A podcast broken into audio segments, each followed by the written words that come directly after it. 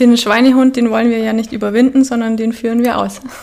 Zwischen Abendessen und dem Schlafen vielleicht eine kleine Runde ums Haus drehen oder brauche ich meine warme Badewanne das gilt rauszufinden, auch was einem persönlich gut tut. Und dann gibt's natürlich äh, ganz konkret in Bezug auf das Schlafthema Tipps wie diese Schlafrestriktion oder auch diese Konditionierung, also dass ich versuche, im Bett nichts anderes zu machen als zu schlafen, also nicht essen, nicht Fernseh schauen und sowas, dass einfach Schlaf im Schlafzimmer auch passiert.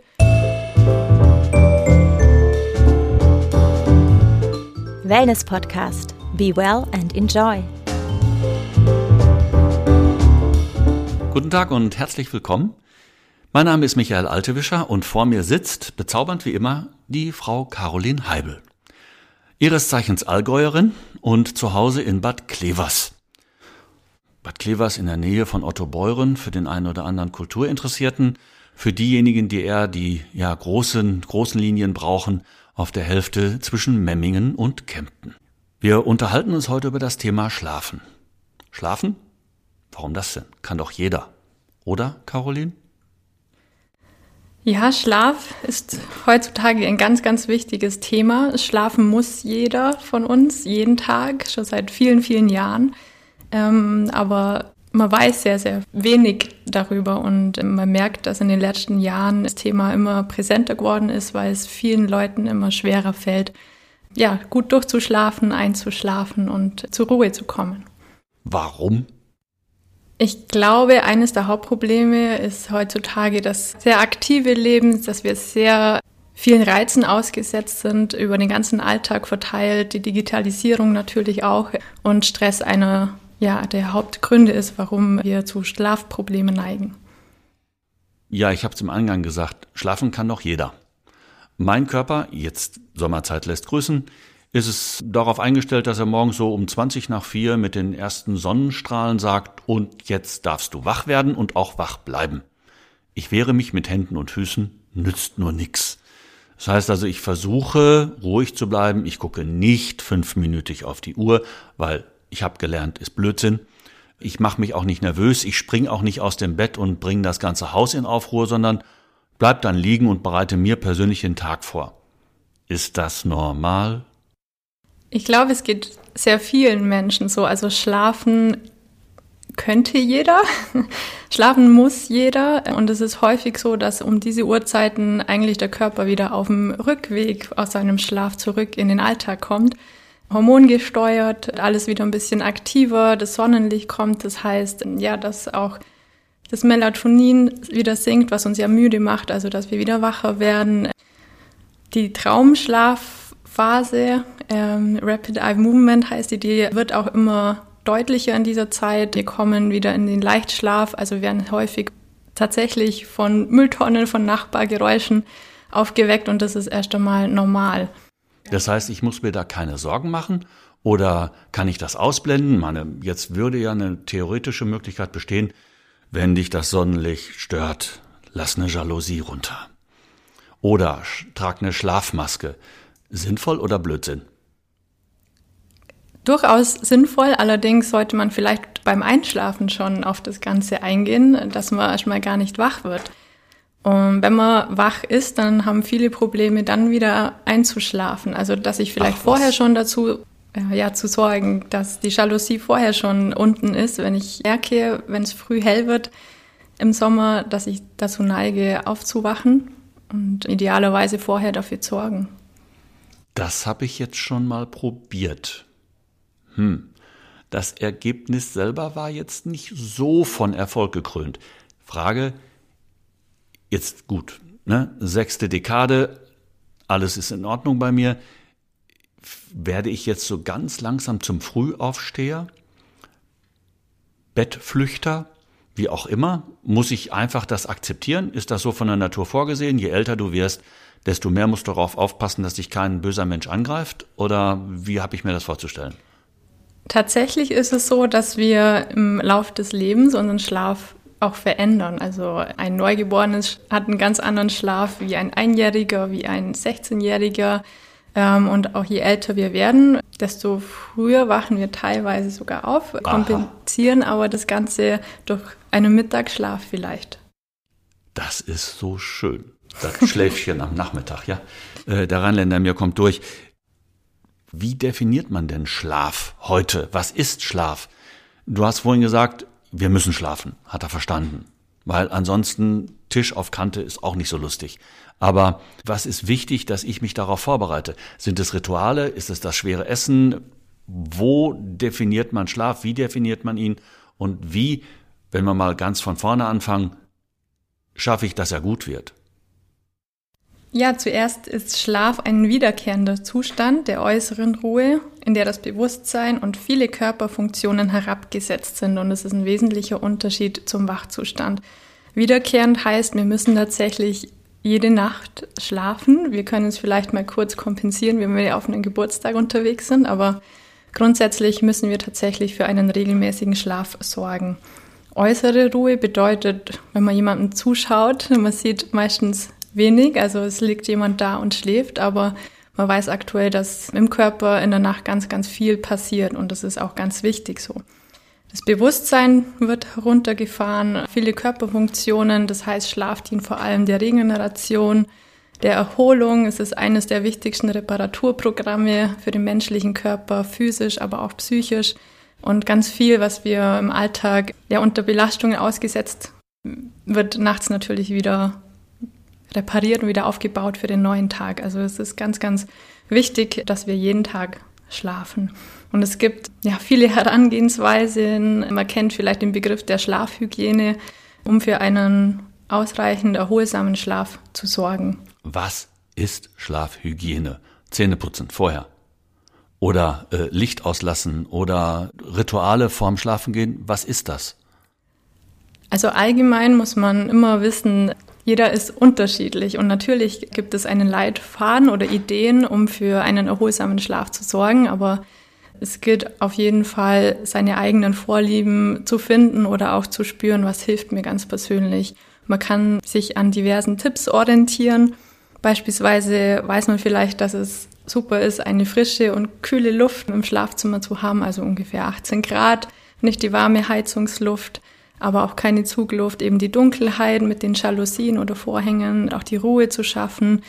Ganz wichtig auch eine angenehme Schlafzimmeratmosphäre, was ich persönlich eigentlich einen spannenden Gedanken finde, weil man sich vorstellt, nachts bekomme ich ja eigentlich nicht mit. Was, Bei wie genauerer meine Betrachtung sind die Augen geschlossen. Ja, ich kann das nachvollziehen. Genau, aber trotzdem werden sich die wenigsten Menschen die Wand schwarz anmalen, sondern sich das Schlafzimmer gemütlich gestalten. Also auch das ist ganz wichtig für uns.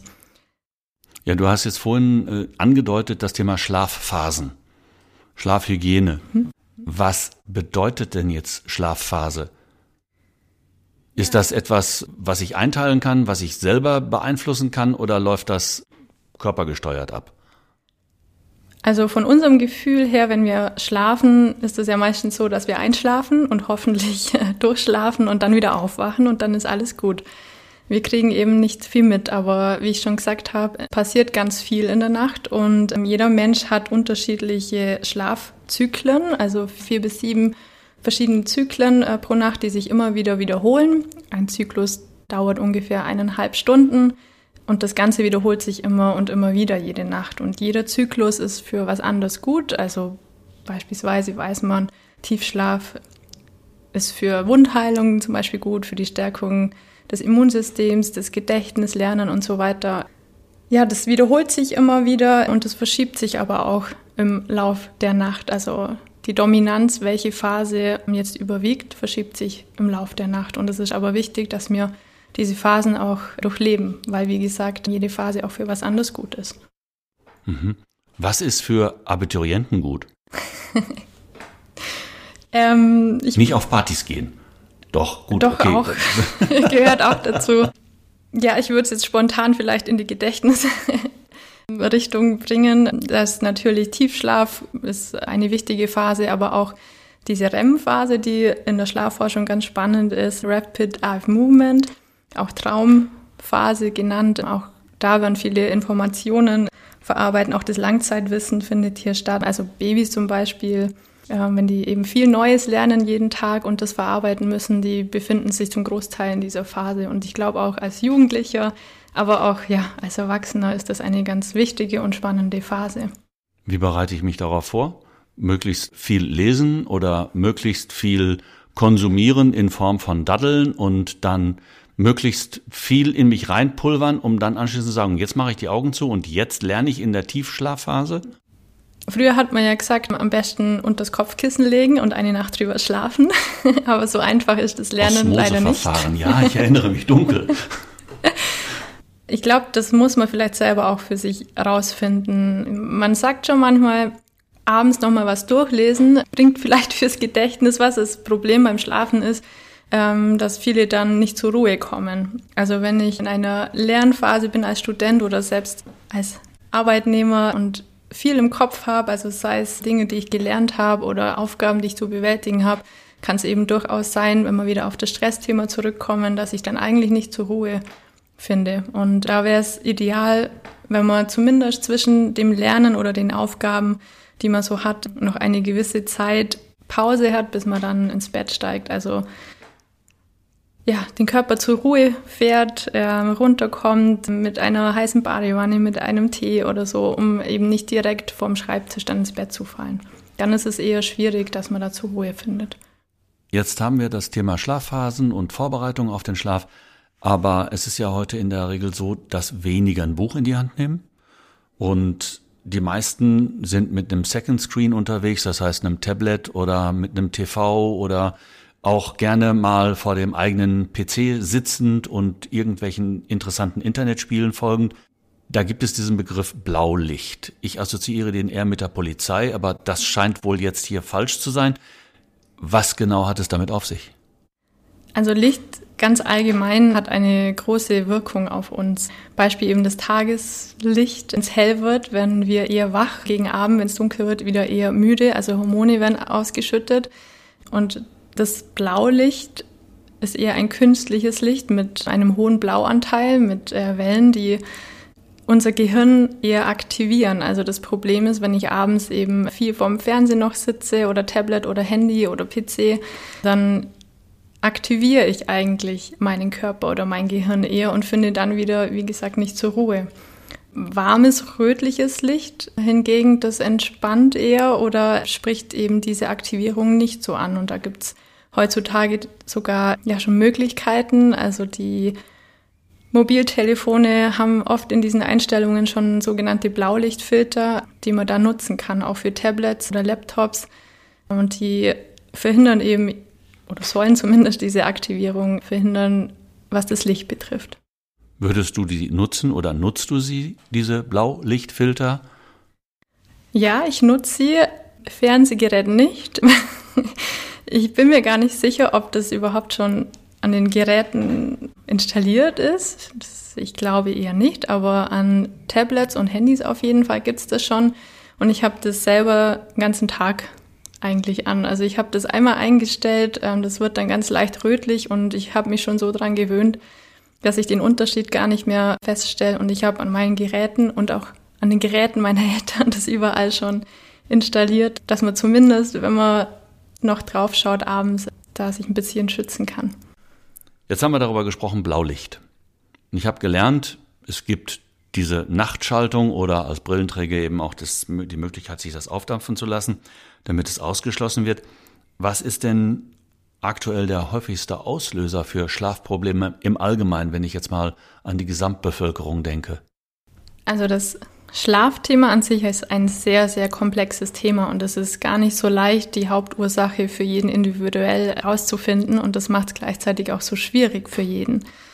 Aber ich würde sagen, einer der Hauptprobleme in der heutigen Gesellschaft ist auf jeden Fall Stress. Im Alltag, im Beruf, aber auch im Privaten. Gleichzeitig sind wir auch sehr vielen Reizen den ganzen Tag über ausgesetzt. Die steigende Digitalisierung, wenig Bewegung, wenig draußen, wenig Entspannung und Essverhalten natürlich. Also viele Probleme, aber ich würde sagen, ganz weit oben steht der Stress. Wie kann ich den, wenn es denn ginge, abschalten? Und meine, wir wissen, es gibt diverse Formen von Stress. Wir sind ein Fluchttier, der Mensch als solches. Und ich muss, hab ich mal gelernt, Stress auch akzeptieren lernen. Es gibt Dinge, die kann ich nicht beeinflussen. Äh, es gibt Dinge, die kann ich sehr wohl beeinflussen. Und wenn ich Stress nicht bereit bin zu akzeptieren, dann gehe ich doch irgendwann unter. Oder sehe ich da was falsch? Also ein gewisser Grad an Stress ist sogar wichtig oder auch notwendig für einen Menschen. Also sowohl physisch wie psychisch. Wenn man sich vorstellt, man würde jetzt wochenlang im Krankenhaus liegen und wieder rauskommen, dann ist man ja nicht top erholt und regeneriert. Im Gegenteil, psychisch zum Beispiel Thema Arbeitslosigkeit oder auch in der heutigen Zeit Kurzarbeit und viele zu Hause sitzen, die sind mental nicht ausgeruht, sondern auch sowas belastet. Und ein gewisser Anteil an Stress ist sogar wichtig. Es kommt halt immer drauf an, wie intensiv und wie schaffe ich mir die Erholungsphasen, auch im Sinne der Weiterentwicklung. Also ich muss ja auch irgendwie mich also ein bisschen vorwärts kommen. Der Tag ist neu, auf neue Dinge zurechtlegen. Und ganz wichtig ist es dann, eben diese Erholungsphasen zu schaffen. Und dann macht mir ein gewisser Stress gar nicht so viel aus. Mhm. Aber jetzt kann ich das noch nicht. Wie komme ich denn dahin, dass ich tatsächlich lerne, A, mit dem Stress umzugehen und B, dass er mich nicht meines Schlafs beraubt? Gibt es da Wege für? Gibt es da Anleitungen? Gibt es da irgendwelche Manuals im Internet, die ich mir unbedingt anschauen sollte? Oder YouTube-Tutorials? YouTube-Tutorials, ja, ich erinnere mich. Also auch Stress ist ein vielseitiges Thema und immer wenn man mit einem Menschen arbeitet, gilt es halt zu sehen, dass jeder Mensch anders ist und jeder muss für sich auch herausfinden, was ist meine Art, mit Stress umzugehen und was tut mir gut, was sind meine Ressourcen, was sind meine Kraftquellen, bin ich eher der Mensch, der raus in die Natur gehen muss, auch zum Runterkommen, vielleicht eben auch zwischen Abendessen und dem Schlafen vielleicht eine kleine Runde ums Haus drehen oder brauche ich meine warme Badewanne? Das gilt rauszufinden, auch was einem persönlich gut tut. Und dann gibt's natürlich äh, ganz konkret in Bezug auf das Schlafthema auch da ein paar Tipps, die man aufgreifen kann, wo es aber auch wiederum gilt, auszuprobieren und was hilft mir persönlich, weil das, was mir hilft, könnte sein, dass es bei jedem anderen, bei jemandem anderen vielleicht nicht. Mhm. Du hast gerade erwähnt, die Runde um den Block vorm Schlafengehen. Ich subsumiere das unter dem Oberbegriff Bewegung. Ja. Welche Bewegung macht Sinn, welche Form von Bewegung und welche ist vor dem Schlafengehen eventuell gar nicht so schick? Am besten wirkt moderates Ausdauertraining. So ganz allgemein. Kein Auspowern direkt vor dem Schlafengehen, sondern eher sanfte Bewegungen. Also es kann ein Spaziergang sein, es kann Walking, Radfahren auch sein. Also Eher diese sanften, moderaten Ausdauerbelastungen sind die, die die Schlafqualität fördern. Sie lassen uns auch länger schlafen und auch tiefer. Natürlich fühlt man sich vielleicht mal super, wenn man ausgepowert ist, aber da ist es oft dann das Problem, dass man abends eher vielleicht auch aktiviert wird und gar nicht zur Ruhe findet. Wichtig ist, wenn man sich bewegt, zumindest eine gewisse Pause auch bis zum Schlafen gehen lassen, um nicht direkt, wenn man heimkommt, ins Bett zu fallen und der Körper hat sich noch gar nicht richtig erholt davon. Das ist immer wichtig. Mhm. Das heißt also, alle Hundebesitzer sind gerade im Vorteil, weil sie müssen raus, egal bei welchem Wetter und wohl möglich noch zu ähnlichen Uhrzeiten. Genau. ja, ist äh, tatsächlich eine super Geschichte, sich mit Tieren dazu beschäftigen und mit dem Hund rauszugehen. Der innere Schweinehund ist dann auch noch jemand, der mit, gleichzeitig mitläuft, auch bei Regenwetter. Genau. Den Schweinehund, den wollen wir ja nicht überwinden, sondern den führen wir aus, regelmäßig. Eine schöne Metapher. Wie sieht's aus mit der Ernährung beim Schlafen, vorm Schlafengehen? Ist das abendliches Steak das Richtige oder ist das die, die warme Mahlzeit? Ist das die kalte Mahlzeit? Gibt es da Regeln, die für alle gelten oder muss das jeder für sich selber rausfinden? Meine, der Büroangestellte zum Beispiel ist ja vielleicht nicht in der Lage, mittags rauszugehen und er ist gezwungen, abends warm zu essen. Spielt das eine Rolle? Auch da gibt's wieder, dass jeder unterschiedlich ist. Also man, man sagt ja immer, abends sollte man nicht zu spät essen. Dann könnte man sich überlegen, was machen die südländischen Bewohner? Die essen relativ spät und können vielleicht trotzdem schlafen. Was man da meint, ist, dass man nicht zu nah am Schlafen die letzte Mahlzeit aufnimmt. Und auch da vielleicht was Leichtes zu sich nimmt, dass der Körper abends halt nicht mehr so viel zu tun hat. Also die Verdauung nach einem Essen ist eins vom ersten, was der Körper in Angriff nimmt. Und wenn man was isst und direkt ins Bett hüpft, dann ist er halt erst einmal nicht mit Schlafen beschäftigt, sondern erst mit dem Verdauen von der letzten Mahlzeit. Wenn man es schafft, da eine gewisse Zeit dazwischen zu legen, dann äh, sollte das kein Problem sein. Und natürlich kann man beim Inhalt des Essens auch ein bisschen achten. Also sollte man Dinge deaktivieren, also auch scharfes Essen zum Beispiel, Nikotin, zuckerhaltige Dinge, also Süßigkeiten, auch Kohlenhydrate, Obst reduzieren oder sogar vermeiden und eher für leichte Kost sorgen. Das heißt also abends nicht den Apfel, darf es denn die Tomate sein? darf die Tomate sein. okay, darf es die Gurke sein? Darf auch die Gurke sein. Man sagt zwar, Rohkost ist auch so ein Thema, weil das auch schwer verdaulich ist abends. Man sagt auch, ja, Salat ist nicht ideal, macht mir abends zum Beispiel gar nichts aus. Also wenn ich Salat abends esse, dann kann ich trotzdem wunderbar schlafen. Das ist für mich so ein Beispiel, was ich zwar weitergeben kann, was andere ausprobieren können, aber ich halt auch wieder schauen muss, wie geht's mir dabei, weil es individuell ist einfach. Mhm. Wenn wir jetzt mal einen galanten Bogen schlagen möchten und nach Bad Klevers gucken, dann wissen wir, Bad Klevers Heimat von Sebastian Kneip. Ist das Thema Kneip Güsse, kalt, warm, vorm Schlafengehen vernünftig? Ja, das ist super, tatsächlich, weil auch dieser Temperaturunterschied auf das vegetative Nervensystem eingeht, also zur Beruhigung hilft. Man kann zum Beispiel Wasser treten, jetzt hier im Haus oder wenn man einen Bach vor der Haustür hat. Man kann aber diese Dinge natürlich auch in der Dusche machen. Einfach nur ja, im Pyjama oder so noch in die Dusche stehen und nur, nur die Füße abduschen mit kaltem Wasser. Man kann ein einsteigendes Fußbad machen, vielleicht vor allem bei den Frauen, wenn die immer kalte Füße haben, dann kann man ein einsteigendes Fußbad machen oder auch ein kaltes Armbad, was sehr, sehr beruhigend wird. Das habe ich selber auch schon erfahren. Durfte ich in meiner Anfangszeit hier im Haus äh, mal selber ausprobieren in der Mittagspause. Habe Wechselbäder gemacht für die Arme, habe nachmittags Termine gehabt und dann war das wie ein Schalter auf den Knopf und ich habe gedacht, ich muss mich auf den Boden legen zum Schlafen. Also es hat bei mir sehr schnell und erstaunlich gewirkt, dass ich wirklich extrem müde geworden bin. Und das Tolle ist, Wasser hat jeder zu Hause und kann eigentlich jeder ausprobieren. Das heißt also jetzt nochmal zum Nachdenken. Ich lasse mir mein Waschbecken im Badezimmer volllaufen mit eiskaltem Wasser, setze mich ganz bequem davor und halte meine Arme bis zum Ellbogen da rein und das Ganze für zehn Minuten oder wie muss ich mir das vorstellen?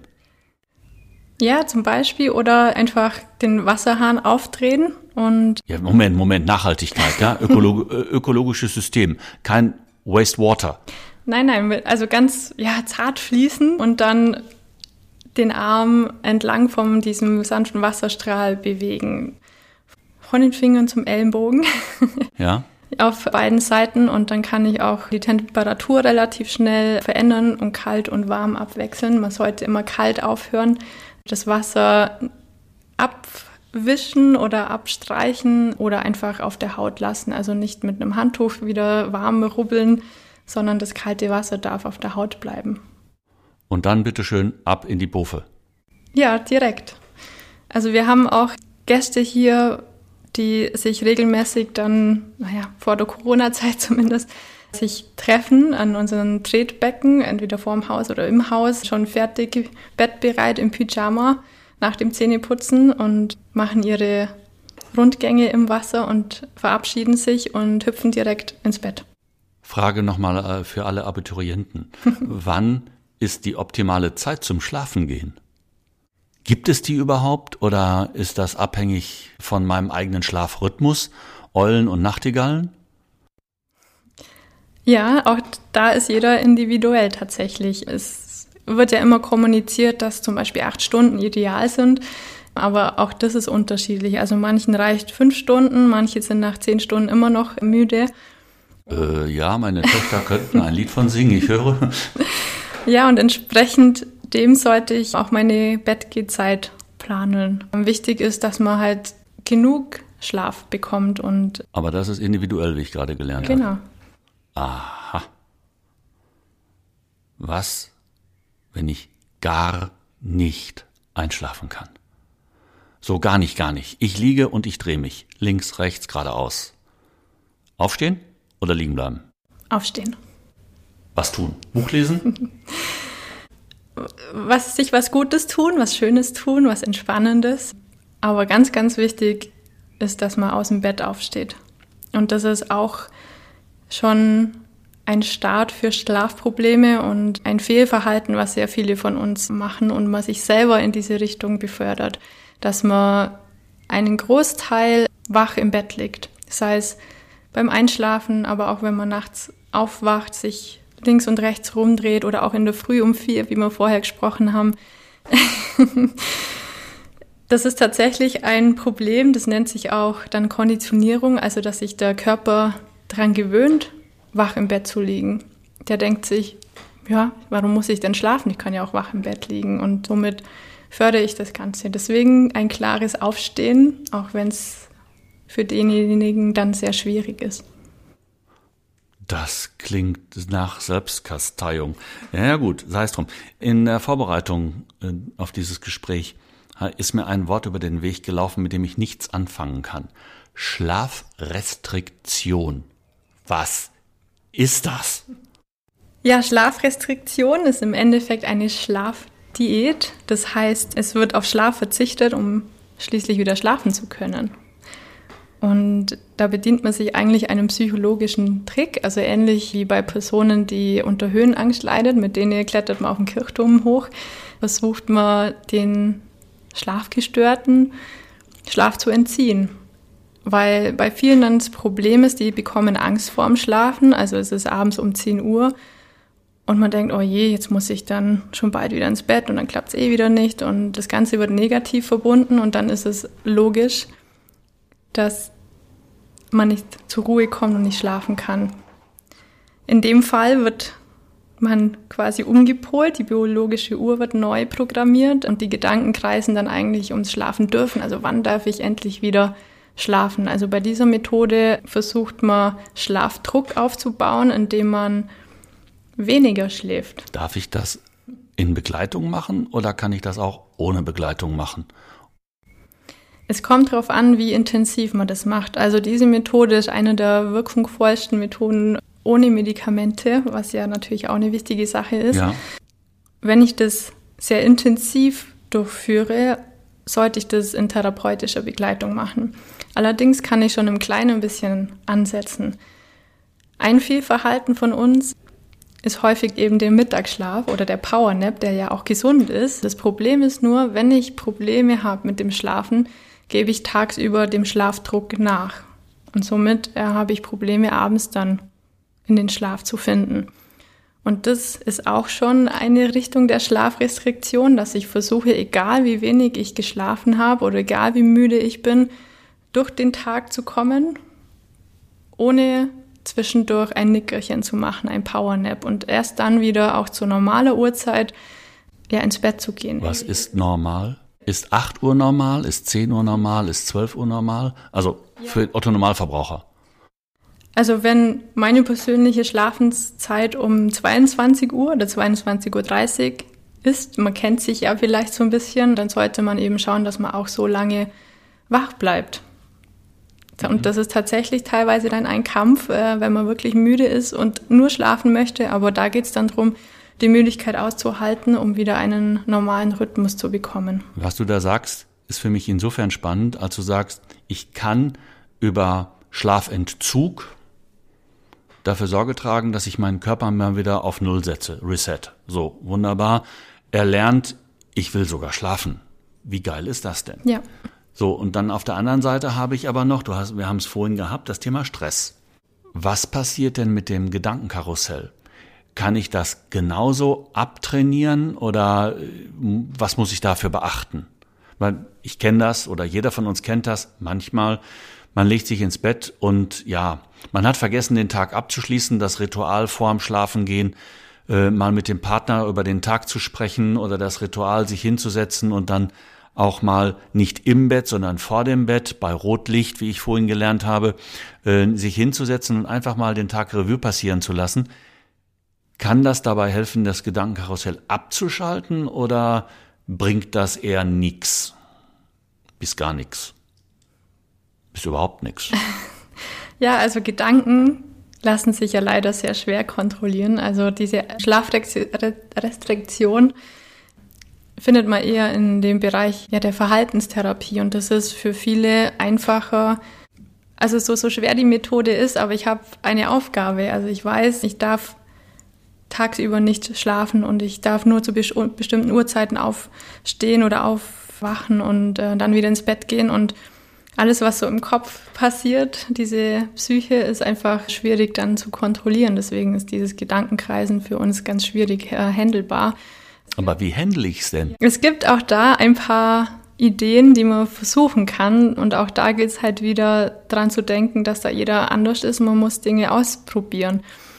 Besonders in der Schlaftherapie werden ganz konkrete Entspannungsverfahren wie der progressive Muskelrelaxation nach äh, Jakobsen durchgeführt. Und auch das kann ein Ritual sein, jeden Abend, dass ich diese Entspannungsmethoden durchführe. Also man weiß, dass Personen, die unter Stress stehen, eine erhöhte Muskelspannung haben, das schwer loslassen können, abends auch ähm, eben dieses Gedankenkreisen haben. Und wenn ich dann abends beispielsweise auf dem Sofa liege oder man könnte es ausprobieren direkt im Bett schon, solche Entspannungsmethoden durchführen, unter Anleitung einer CD beispielsweise, dann ist auch die Aufmerksamkeit nicht bei Sorgen, Gedanken, sondern bei dieser Aufgabe, die ich habe, mich mit dem Körper zu beschäftigen, in die Entspannung zu finden und loszulassen. Also das sind Ideen, abends ganz konkrete Entspannungsmethoden durchzuführen beispielsweise. Also Meditation, Achtsamkeitsübungen, ja. ähnliche Dinge.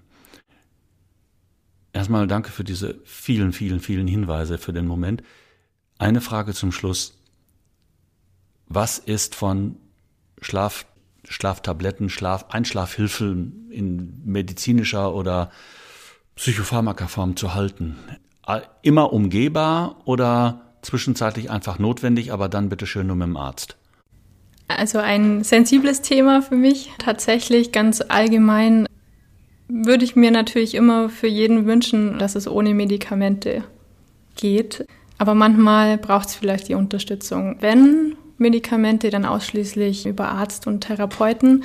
Viele greifen dann auch zu auch pflanzliche Mittel, Melatonin, Baldrian und sowas. Und äh, das ist, sage ich jetzt mal, nicht verkehrt. Allerdings gewöhnt sich auch da der Körper dran. Also wenn ich dann erfolgreich bin und eingeschlafen bin, dann denke ich mir das nächste Mal, muss ich wieder nehmen, weil ohne klappt es nicht. Und auch das ist dann schade, dass ich mich abhängig mache davon.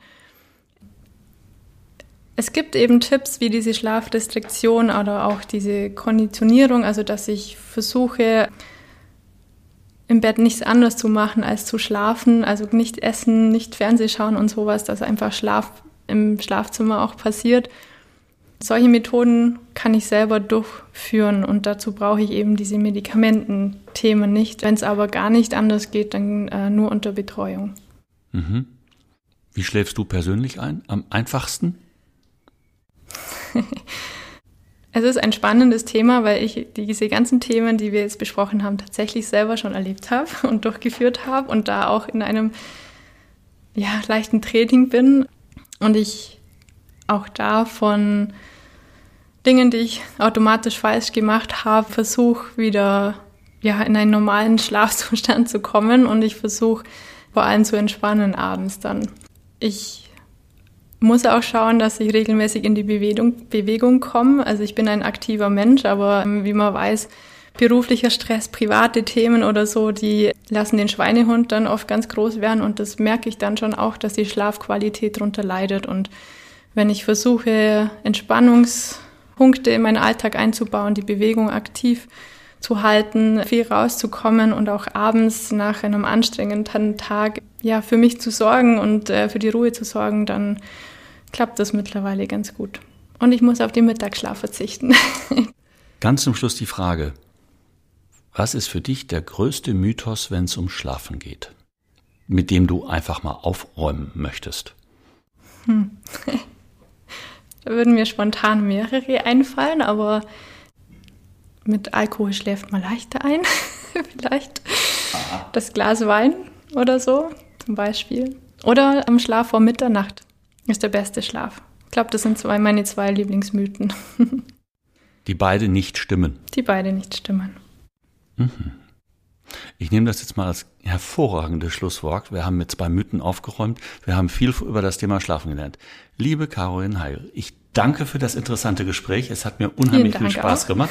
Sehr gern. Und bis zum nächsten Mal. ja, Liebe Grüße aus Bad Klevers, Michael Altewischer und Caroline Heibel.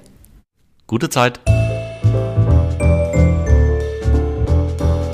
Das war schon wieder eine Folge des Wellness Podcast Be Well and Enjoy. Wenn es Ihnen gefallen hat, freuen wir uns über eine positive Bewertung. Die nächste Episode wartet am Donnerstag auf Sie. Abonnieren Sie doch einfach unseren Podcast und verpassen Sie so keine Folge mehr.